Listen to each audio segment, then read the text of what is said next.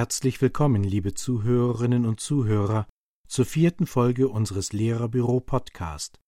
Unser Thema heute Förderpläne schreiben und umsetzen. Was mache ich bloß mit Max? fragt mich meine Kollegin. Er kann sich einfach nicht konzentrieren und schreibt die meisten Wörter im Diktat falsch. Außerdem hat er in jeder Pause Ärger mit seinen Mitschülern. Max benötigt Hilfe. Gezielt und über einen längeren Zeitraum gelingt diese nur, wenn ein individueller Förderplan geschrieben wird. Dabei ist eine eingehende Diagnostik der Probleme ebenso wichtig wie ein vielfältiges Repertoire an geeigneten Fördermaßnahmen. Einen solchen Förderplan sollten Sie als Klassenlehrerin oder Klassenlehrer möglichst gemeinsam mit den Fachlehrern der Klasse ausarbeiten und mit den Eltern genau besprechen. Im Förderplan werden Stärken und Schwächen in verschiedenen Bereichen der betreffenden Fächer und oder im Arbeits- und Sozialverhalten beschrieben. Außerdem sollten Fördermaßnahmen für die Schule und für zu Hause notiert werden. Halbjährlich wird der Förderplan fortgeschrieben, um zu schauen, ob notierte Ziele bereits erreicht und durch andere Ziele und passende Maßnahmen ersetzt werden können, bis sich der Förderplan bestenfalls erübrigt. Ein Förderplan sollte mit den Stärken des Kindes beginnen. Es ist für alle Seiten und vor allem für das Kind selbst motivierend zu wissen, dass es schon einiges kann.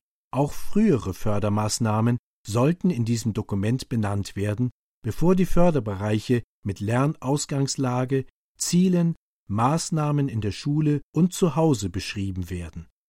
Eine Notation von Besonderheiten wie ein Aussetzen des aktuellen Lernstoffs zugunsten wiederholender Übungen, ein gewährter Nachteilsausgleich oder außerschulische Fördermaßnahmen wie Psychotherapie, Verhaltenstraining etc. oder besondere Absprache mit den Eltern schließen den Förderplan ab. Der Förderplan sollte kein Dokument für die Akten sein, sondern aktiv genutzt werden.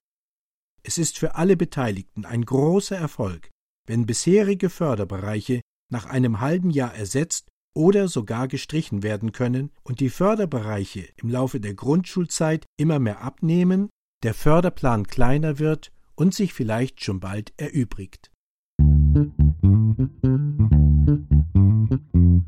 Um gezielt fördern zu können, müssen Stärken und Defizite bekannt sein.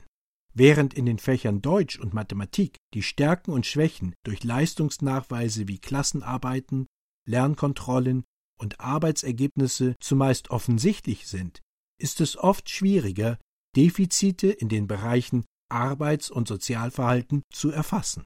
Hier kann eine Übersicht helfen, auf der man zu den jeweiligen Kompetenzbereichen ankreuzt, was das Kind bereits kann und wo es noch unterstützende Hilfen benötigt.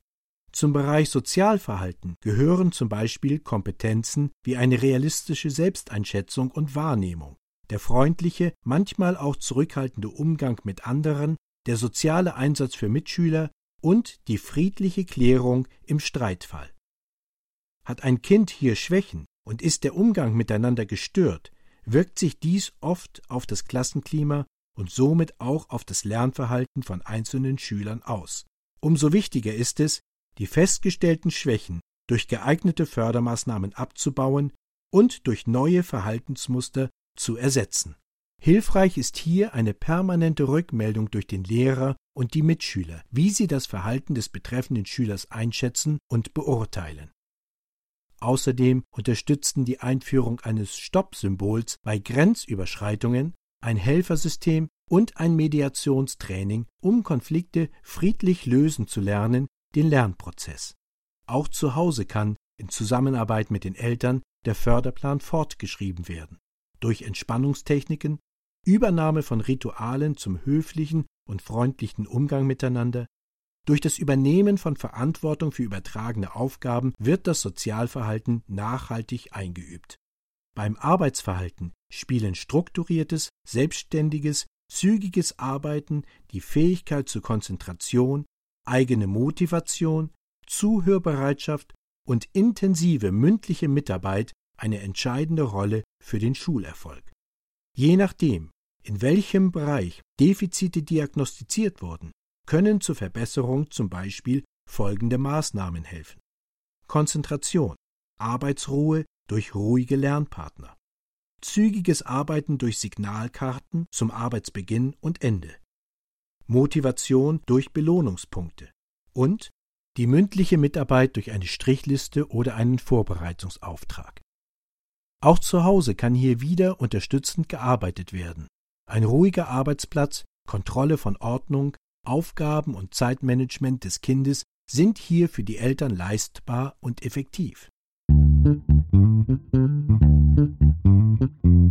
Im Deutschunterricht liegen die Defizite von Kindern ab dem ersten Schuljahr zumeist in der mangelnden Speicherung von Buchstaben und deren Lauten, gefolgt vom schwierigen Zusammenziehen und Abhören von Buchstaben in Wörtern. Mündet dies in eine Lese- und Rechtschreibschwäche, werden die Fördermaßnahmen noch umfangreicher. Es ist daher wichtig, die Defizite bereits zu Beginn aufmerksam durch Benennen der Buchstaben und Beobachtung des Leseprozesses aufzuspüren. Im Leseprozess beginnt die Förderung mit Syntheseübungen und dem Rückschritt von der Wort- auf die Silbenebene. Regelmäßiges leises und lautes Vorlesen steigert das Lesetempo und die Sinnentnahme. In den folgenden Klassenstufen folgen hier als Fördermaßnahmen Aufgaben zum Leseverständnis wie Fragen zum Text, Gliederung und Zusammenfassung mit eigenen Worten und später das Überfliegen von Texten. Im Bereich des Schreibens muss die Buchstabenkenntnis durch einprägsame Anlautbilder und Nachsprechen gefestigt werden. Abhörübungen, später dann verschiedene visuelle Vorstellungen zu Wortschreibungen, stell dir dein Wort in rosa Schrift auf einem blauen Elefanten vor, verbessern die Rechtschreibung. Auch die Eltern können hier beim Lesen und Schreiben unterstützen. Vorlesen der Eltern, abwechselndes Lesen mit dem Kind, Wortkarteien zum Rechtschreibtraining, den Einkaufszettel, Einladungen etc. vom Kind selbst schreiben lassen, bringen für die Kinder Fortschritte im Erwerb der Kulturtechniken. Im grammatikalischen Bereich hilft das Anfertigen von Merkblättern mit Regeln und Übungen, die auch zu Hause eingesetzt werden können. Einige Schüler entwickeln im Laufe ihres Schullebens eine große Abneigung gegen Zahlen und die Mathematik. Dass dieses Fach bei diesen Schülern so unbeliebt wird, liegt daran, dass die Zahlbereiche aufeinander aufbauen. Umso notwendiger ist es, die zählenden Rechner frühzeitig zu identifizieren und das bereits im Zahlenraum bis 20 in der ersten Klasse. Wichtig ist es, dass diese Kinder Strategien entwickeln, um den Zehnerübergang ohne Abzählen an den Fingern zu bewältigen. Material, Zahlzerlegungen, Analogie, Umkehr, Tausch und Nachbaraufgaben sind hier für viele Kinder wiederholend anzubieten. Zum Aufbau einer Zahlvorstellung bei größeren Zahlenräumen hilft Anschauungsmaterial zur Erfassung des Zehnersystems. Die Eltern können diese Schritte durch Kopfrechenübungen und wiederholende Aufgaben im kleinen Zahlenraum bis zehn ergänzen und unterstützen. Im Bereich der Größen helfen Materialien zum handelnden Experimentieren und Repräsentanten zur Ausbildung von Größenvorstellungen. Umrechnungen können durch Merksätze verinnerlicht werden.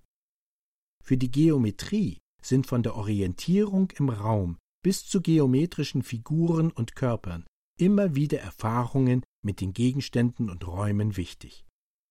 Dies kann durch Legematerialien und Bastelbögen auch zu Hause gefördert werden, bevor Kinder Aufgaben im Kopf lösen können.